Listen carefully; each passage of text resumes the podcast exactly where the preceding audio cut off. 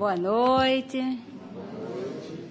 Que cada um sinta a presença do seu guia, do seu amigo espiritual, sinta a presença de toda a equipe da casa que nos sustenta, que nos ajuda, para, para iniciarmos o estudo. É, eu adoro essas perguntas, são fantásticas. Se a gente entender qualquer uma dessas, estaremos salvos. Duração das penas futuras. São sete perguntas o nosso estudo. É, a complexidade e a facilidade dessas perguntas é, são tão incríveis que Luiz, é, São Luís responde quatro perguntas dessas. Depois, é, Platão faz um comentário, Lamené faz outro comentário, Paulo, o apóstolo, faz outro comentário, Santo Agostinho responde a uma outra. Então veja que de sete, São Luís responde quatro e esses outros espíritos respondem as outras, para a gente ver a grandiosidade dessas respostas. Tem esse livro que se chama Espíritos do Senhor. É, é fantástico, isso aqui é imperdível para quem estuda o Evangelho, porque é um grupo jovem no Centro Espírita Leon Denis, eles fizeram toda a pesquisa sobre os espíritos que deram as mensagens, que responderam às mensagens. E a gente precisa saber sobre esses espíritos que responderam para a gente entender por que foram eles os escolhidos a responder essas perguntas. E por que a resposta é, vai por uma vertente? Porque os mentores, eles escrevem sobre as experiências dele, mostrando para a gente assim, ó, aconteceu isso comigo, eu fiz esse caminho, deu super certo. Faz que vai dar certo para você também. Pode ver quem a gente quando está com muita confusão na parte familiar, na parte emocional, da estrutura da família, vai lá em Joana de Ângeles. Aí a gente percebe que desde lá de Joana de Cusa, ela vem escrevendo as experiências dela que deram certo. E eles ficaram tão felizes que deram certo eles evoluíram, e eles passam para a gente o mapa, tintim por tintim, para a gente seguir. A gente está sempre imitando alguém, sempre seguindo a moda, sempre imitando alguma coisa, alguma tendência. Vamos imitá-los. Vamos começar a ler sobre eles para ver qual deles a gente se afiniza mais para a gente é, imitar. O Lamené, que é um que responde aqui, ele foi um, nasceu numa família muito rica, foi padre, filósofo, rebelde, escreveu muito, e pediu para que quando morresse fosse enterrado sem nenhum ritual fúnebre, que a família era rica, né? ainda mais ele ligado à igreja, embora ele tenha largado a igreja, tinha todo um ritual. E ele pediu para ser enterrado como um indigente, um corpo qualquer. Aí a gente vai entender por que, que ele é, escreve e responde e ele também dá mensagem, inclusive, no livro Céu e Inferno. E dá mais de 30 mensagens na Revista Espírita, no Evangelho, no livro dos Médiuns. E a gente precisa é, se aproximar desses espíritos, porque eles são disponíveis para nos ajudar. Eles têm uma disponibilidade assim incrível, mas nós precisamos chegar até eles. Como? Conhecendo sobre eles. Então, eu recomendo esse livro. Toda vez que você é, for ver uma mensagem é, de qualquer livro da codificação que estiver lá escrito, procura saber quem é que escreveu para se identificar com um espírito. Isso facilita o nosso estudo. Então, a duração das penas futuras são sete perguntas maravilhosas porque estamos vindo do estudo sobre arrependimento. E aí, alguém se arrependeu? Alguém fez um programa de arrependimento? Ou ninguém nem se lembra mais que, que, que estudou a semana passada, a semana retrasada? A doutrina espírita é libertadora se a gente aproveitar. Essa reencarnação nossa, na nossa condição de espírito imortal, é a top, não tenha dúvida porque nós estamos tendo acesso à liberdade. Conhecereis a verdade e a verdade vos libertará. Nós temos todo um manual, passo a passo, a mina, é, o mapa da mina do tesouro, mas nós precisamos saber se nós queremos esse tesouro e se a gente está fazendo alguma coisa. Então, para quem saiu de um estudo de arrependimento, que tem a ver com a duração das penas futuras, a gente tem que fazer uma reflexão. De que, que eu me arrependo? Eu tenho alguma coisa para me arrepender?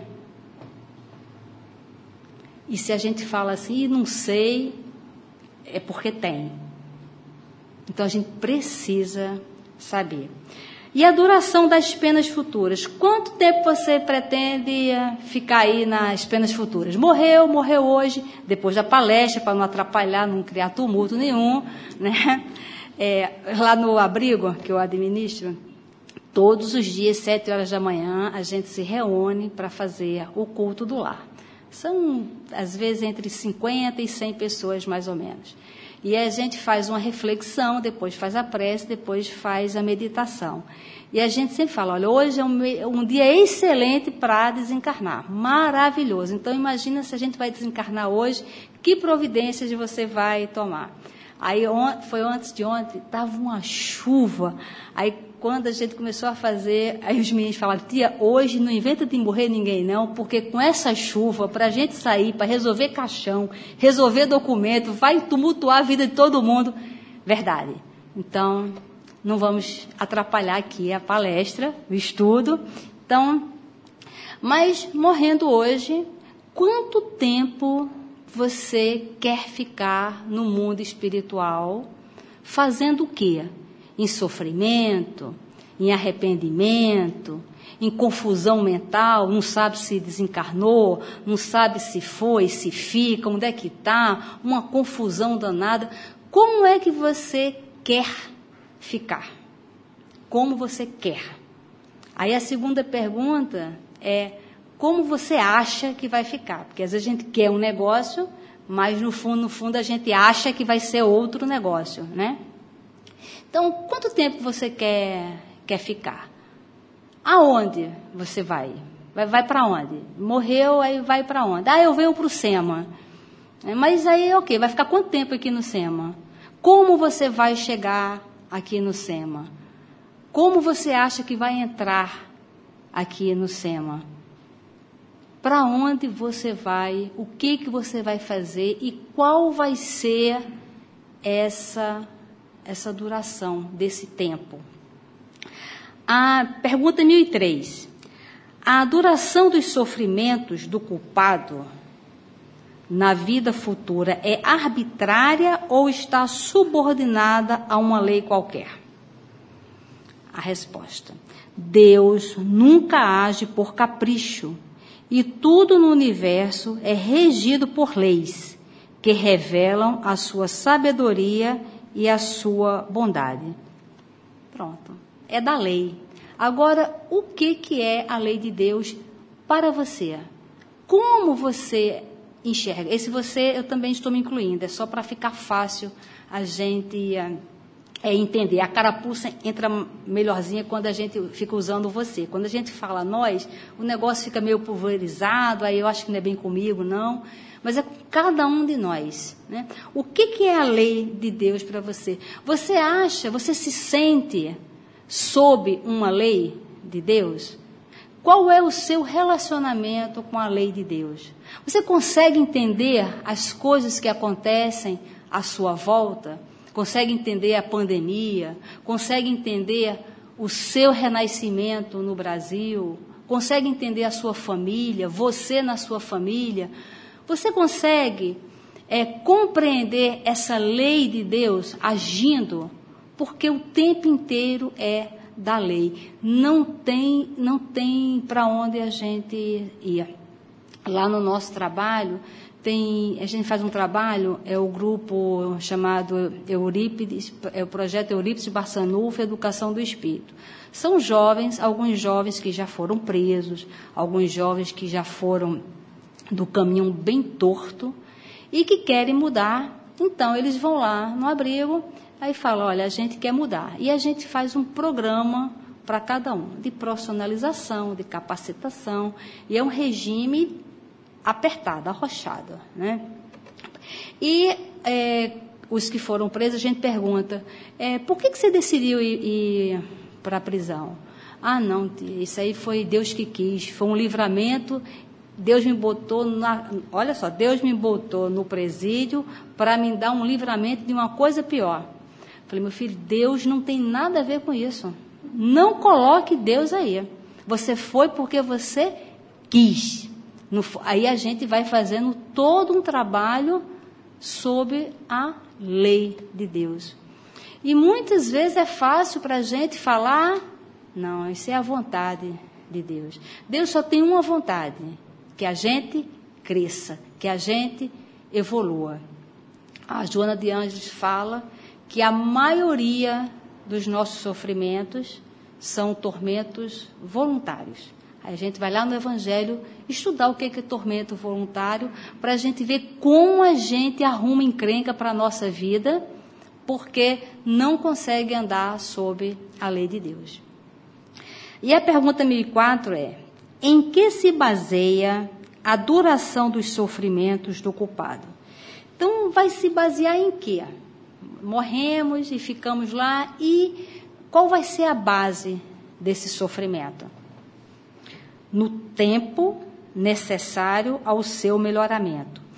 A gente vai vendo que o tempo, os espíritos falam o tempo todo sobre o tempo. O que que nós fazemos com o nosso tempo? É, minha mãe desencarnou com 100 anos, né? Ela nasceu, ela tem uns anos que ela desencarnou. E aí ela fez uma vez uma análise muito interessante. Ela veio conhecer a eletricidade, ela já tinha mais de 20 anos, quase 30 anos. E era tudo muito difícil, né? Se você quisesse um café, você tinha que plantar lá o café, tinha que moer o café, você tinha que quer comer um frango, você tem que criar o frango, matar o frango, ir lá resolver era tudo, então se dormia pouco, acordava muito cedo e se trabalhava um trabalho braçal durante o dia inteiro, praticamente se trabalhava para comer.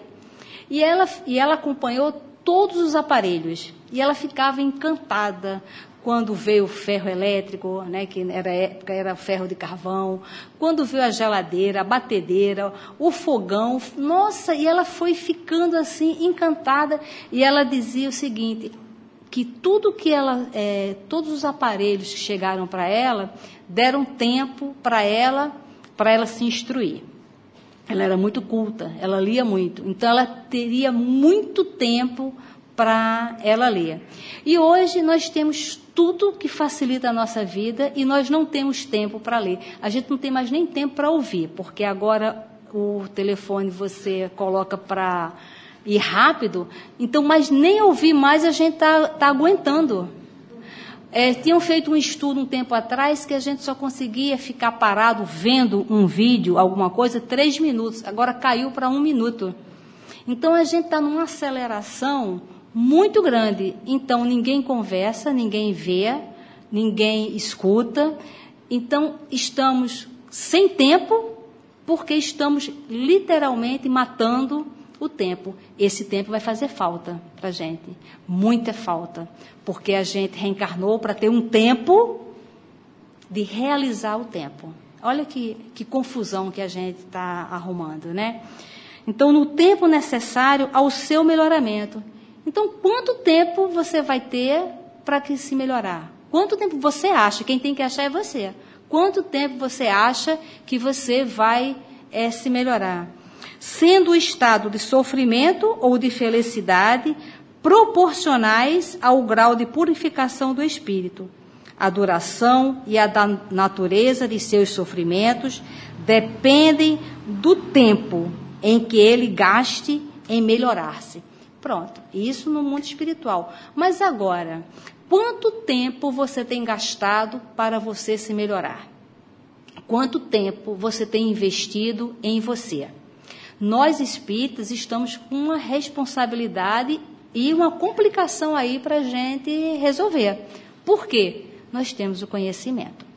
É, teve a época dos fenômenos, teve a época da implantação das casas espíritas com muito sacrifício, tendo que se registrar na polícia.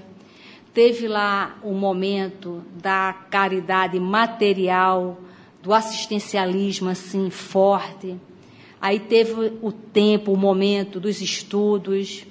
Agora o planeta está indo para a regeneração. A gente tem que sair do estudo para a prática do estudo. Porque senão a gente vai ficar só estudante da doutrina espírita. Agora a gente tem que conviver na prática, colocando em prática. Esse é o tempo que, gente, que nos resta nesta encarnação para que a gente coloque na prática as coisas que a gente sabe. Todos nós estamos ligados à casa espírita. Precisamos também, acima de tudo, estar ligado à causa espírita. Senão, a gente só estuda na hora do curso. A gente só estuda na hora da palestra. Só faz caridade na hora do trabalho. Só faz a, a, o trabalho mediúnico na hora do trabalho. E a gente só faz pontualmente, quando na verdade o tempo todo nós precisamos estar atento, gastando esse tempo para nos melhorar. Porque senão, quando a gente desencarnar, a gente vai sentir o tempo perdido e aí vem a grande dor do tempo perdido.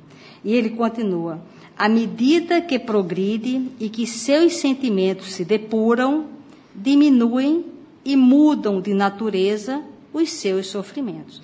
Então, à medida que progride, os seus sentimentos se depuram. Quanto você já progrediu?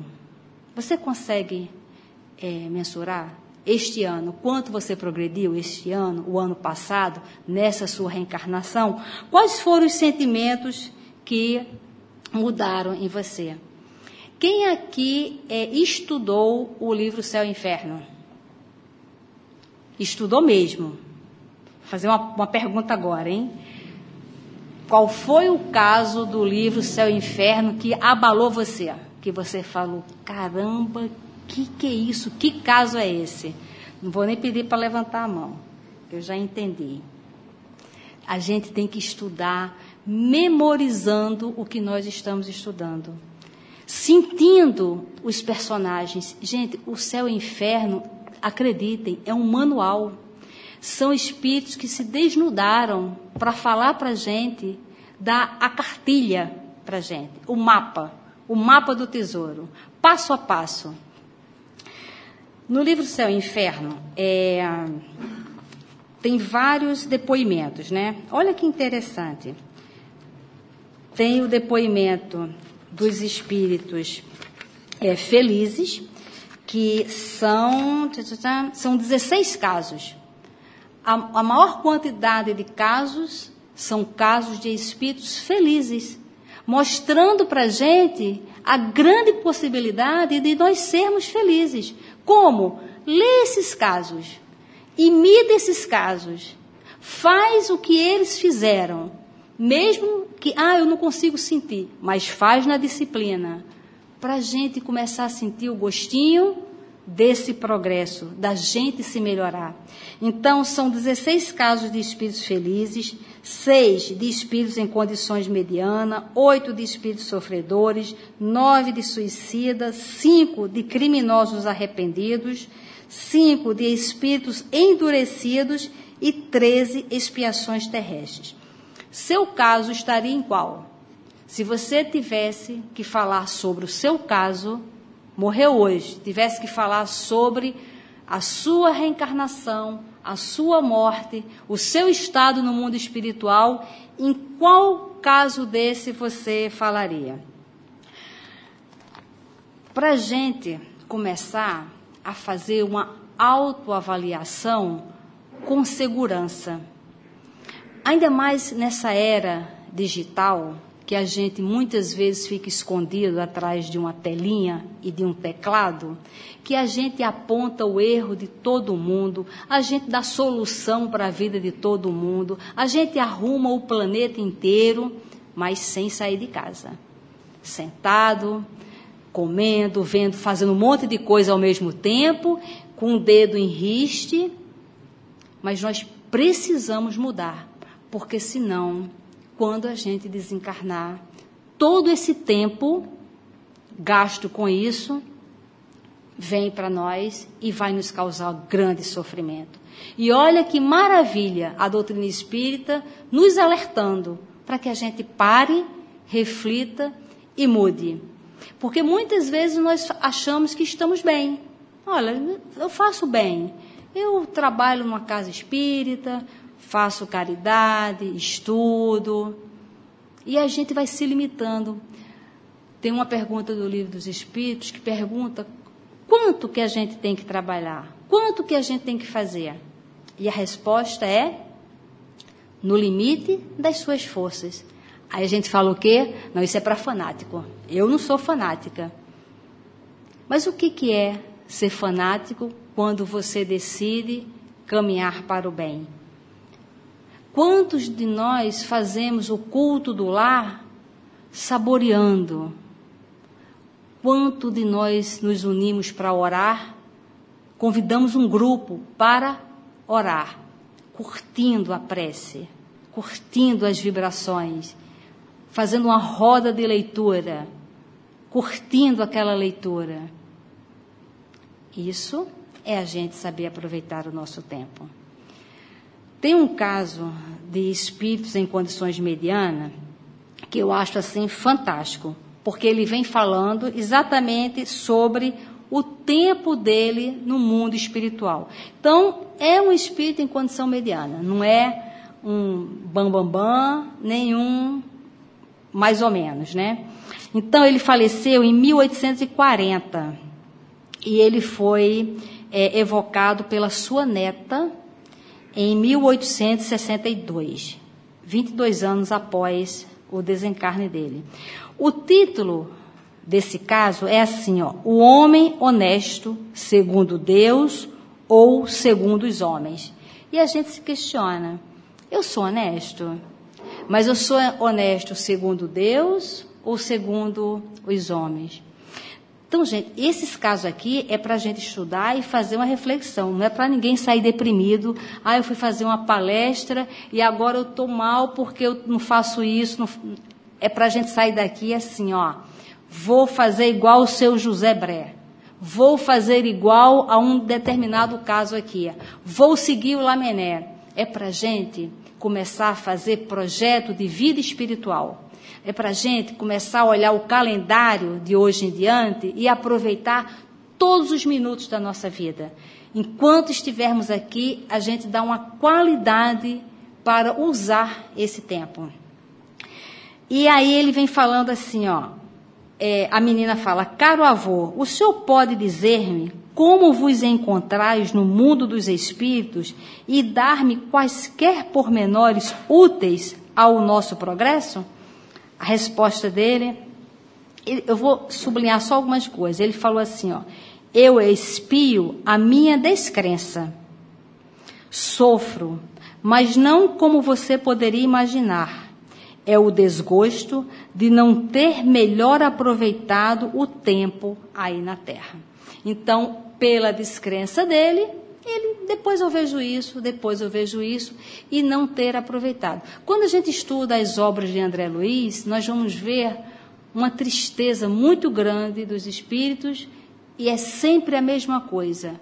É o tempo que não foi bem aproveitado.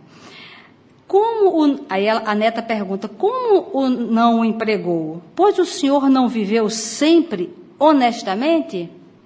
E aí ele responde: sim, honestamente no juízo dos homens, mas há um abismo entre a honestidade perante os homens e a honestidade perante Deus. E uma vez que deseja instruir-se, procurarei demonstrar-lhe a diferença. Aí entre vós é reputado honesto aquele que respeita as leis do seu país, respeito arbitrário para muitos. Honesto é aquele que não prejudica o próximo ostensivamente, embora lhe arranque muitas vezes a felicidade e a honra, visto o Código Penal e a opinião pública não atingirem o culpado hipócrita. Para ser honesto perante Deus, ter respeitado as leis dos homens, é preciso, antes de tudo, não haver transgredido as leis divinas. Honesto aos olhos de Deus será aquele que, possuído de abnegação e amor, consagre a existência ao bem, ao progresso dos semelhantes, aquele que, animado de um zelo sem limites, for ativo no cumprimento dos deveres materiais, ensinando e exemplificando aos outros o amor ao trabalho, ativo nas boas ações, sem esquecer a condição do servo ao qual o Senhor pedirá contas um dia do emprego do seu tempo. Ativo, finalmente, na prática do amor de Deus e do próximo. Assim, o homem honesto perante Deus deve evitar cuidadosamente as palavras mordazes, veneno escondido nas flores, que destrói reputações e acabrunha o homem, muitas vezes cobrindo-o de ridículo. O homem honesto, segundo Deus, deve ter sempre fechado o coração a quaisquer germes de orgulho, de inveja, de ambição Deve ser paciente e benévolo para com aqueles que o agredirem. Deve perdoar do fundo da alma, sem esforços e, sobretudo, sem ostentação, a quem quer que lhe ofenda. Eis aí, mais ou menos, querida filha, o que deve ser o homem honesto perante Deus. E aí ele vai falando mais, e no finalzinho ele fala assim: transmite, minha cara filha, Repita tudo o que aí fica, a quantos tiverem a consciência onerada, para que reparem suas faltas à força de boas obras e que todos aproveitem o tempo. Então, e tem inúmeros casos aqui para que a gente comece a fazer uma reflexão da nossa honestidade, do uso do nosso tempo, da nossa relação com as pessoas que estão à nossa volta, para a gente, quando desencarnar, a gente saber que desencarnamos, para a gente ter a certeza para onde iremos, quanto tempo vai demorar e como vamos fazer essa passagem para o mundo espiritual. E se alguém nos evocar, a gente ter conteúdo para ensinar. E assim a gente ter uma reencarnação, a próxima, de uma maneira mais produtiva, sempre pensando no nosso progresso espiritual, que vai depender de cada um de nós. De andar mais rápido ou mais lento, vai depender de cada um de nós. A pergunta 1005, ele fala: para o espírito sofredor, o tempo parece tão longo ou menos longo do que quando estava vivo? E a resposta é: parece-lhe mais longo. O sono não existe para ele, só para os espíritos que chegaram a certo grau de purificação. O tempo, por assim dizer, se apaga diante do infinito. A pergunta 1006. Os sofrimentos do espírito poderão durar eternamente? A resposta: se fosse eternamente mal, isto é, se nunca se arrependesse, nem melhorasse, por certo o espírito sofreria eternamente. Deus, porém, não criou seres destinados a permanecerem votados perpetuamente ao mal apenas os criou simples e ignorante, tendo todos que progredir em tempo, mais ou menos longo, sendo a vontade de cada um. E aí, é, é, São Luís é que está tá respondendo exatamente dessa forma. Então, é, você, como é que você está usando o seu tempo? Você está indo de uma forma mais rápida, de uma forma mais, lenta, ou deixa a vida me levar, não está fazendo nada, deixa que Deus resolve, na próxima reencarnação resolve? Porque nós espíritas, muitas vezes a gente fala assim: olha, nesta reencarnação não dou conta, não, vou deixar para a próxima. Pelo contrário, nós temos que falar assim: olha, eu sei da reencarnação, e o que eu puder trazer matéria para essa, eu já vou adiantar, eu já vou trazer, porque nós temos o remédio, que é o conhecimento. Nós temos o hospital, que é uma casa espírita. Se nós tivermos que passar, vamos imaginar que todos nós aqui vamos ter que passar por uma expiação gigantesca, gigantesca mesmo. Você prefere que seja na próxima reencarnação ou que seja agora?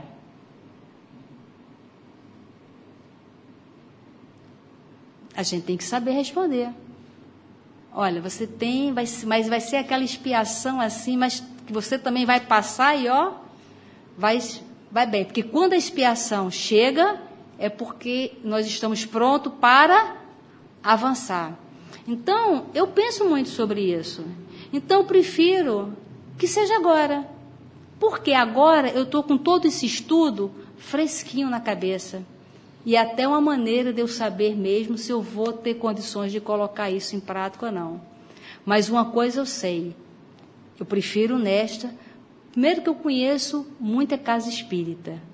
Já sei que não vou ficar abandonada, eu tenho lugar para ir. Porque já pensou se for, se na próxima reencarnação eu nasço em algum lugar que eu até eu chegar na doutrina espírita eu demore? Nesta reencarnação demorei bastante. Demorei 40 anos para chegar na doutrina espírita, para entender o mecanismo. Então,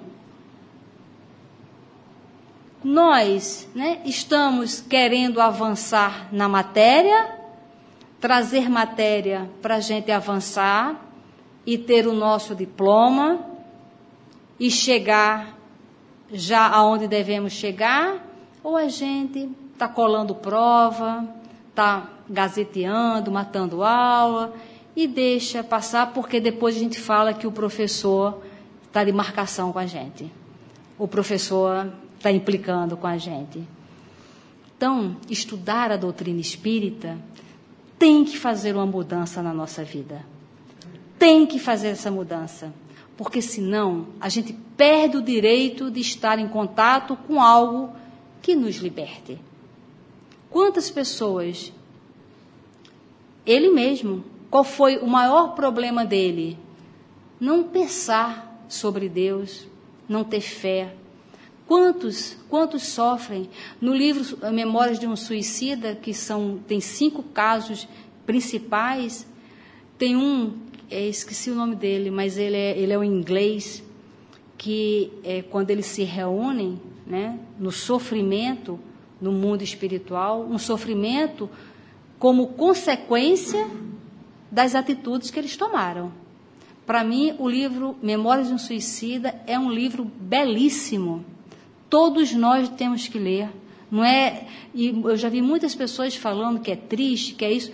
É um, é um livro tão bacana, tão bacana, que ninguém morre no livro.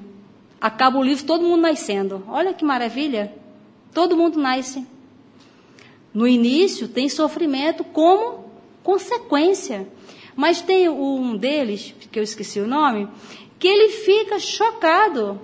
Porque os outros que cometeram suicídio, cada um tinha uma ligação com a religião e, e sabia sobre Deus. Ele falou, mas como? Se você já sabia sobre Deus, como é que você teve coragem de se matar? Ele falando, eu nasci de uma família com pai e com a mãe que nunca falaram sobre Deus. Eram descrentes totais, eram ateus. Então eu nunca soube que Deus existisse. Né? Então, e ele ficou chocado. E nós, que estudamos sobre Deus, estudamos sobre a sensação dos espíritos, o mundo espiritual, nós estamos com muita ferramenta, nós estamos com muito remédio para curar as nossas feridas e sair desta reencarnação muito bem, se a gente aproveitar o tempo. Na questão 1007, haverá espíritos que jamais se arrependem? Existem aqueles cujo arrependimento é muito tardio, porém, pretender-se que nunca se melhorarão seria negar a lei do progresso e dizer que a criança não pode tornar-se adulta. No livro Céu e Inferno tem o depoimento de uma rainha. Mas olha, mas a bichinha não não se rende de jeito nenhum. No mínimo vai reencarnar lá em Magé e vai parar lá no abrigo para gente, porque lá para gente poder entender junto com ela todo esse processo de valorização da vida. E será que nós não estaríamos dentro dos espíritos endurecidos, tinhosos, né, que não quer ver o caminho que a gente seguiu e fica, não, mas a culpa foi da minha mãe, foi do meu marido, foi, do, foi de um chefe que eu tive, e a gente fica botando culpa com o dedo na, na cara de todo mundo sem avançar. A pergunta 1008. A duração das penas depende sempre da vontade do espírito? Não haverá aquelas que lhes sejam impostas por tempo determinado? Sim, há penas que podem ser impostas ao espírito por determinado tempo, mas Deus, que só quer o bem de suas criaturas, acolhe sempre o arrependimento, de sorte que o desejo de melhorar-se nunca é estéril. É, no livro Céu e Inferno, na parte da expiação terrestre, tem um camarada que ele dá o depoimento que quando ele morreu, ele foi enterrado vivo. E ele dá todo o depoimento ali. Por que, que foi necessário, o que, que ele sentiu, o que, que ele aconteceu, como é que ele é, gerenciou aquela situação. E se acontecesse com você? Se acontecesse comigo? Como é que a gente ia resolver isso? Então veja que o livro Céu e Inferno, na verdade, é um grande remédio para todos nós. A pergunta 1009, quem responde é Santo Agostinho. Eu, é imperdível o livro Confissões de Santo Agostinho. Para a gente entender que esse livro é uma autobiografia onde ele pauta ali o arrependimento. Ele, ele mesmo fez todo um, um processo né, de autoconhecimento, ali no Conhece-te a ti mesmo, e de um arrependimento profundo. Não seria interessante cada um de nós fazer confissões, as suas confissões, para a gente poder identificar os nossos erros, o nosso arrependimento, mas com um objetivo: ao nosso progresso. E aproveitar quem está à nossa volta, aproveitar o nosso tempo para a gente progredir. E aí a, essa pergunta é: sendo assim, as penas impostas jamais o seriam por toda a eternidade? E aí Agostinho responde: Interrogai o vosso bom senso, a vossa razão e perguntai-lhes se uma condenação perpétua, motivada por alguns momentos de erro, não seria a negação da bondade de Deus. Então aqui ele tá, está convocando a gente para desenvolver o bom senso e a razão. A doutrina espírita é pautada na fé raciocinada.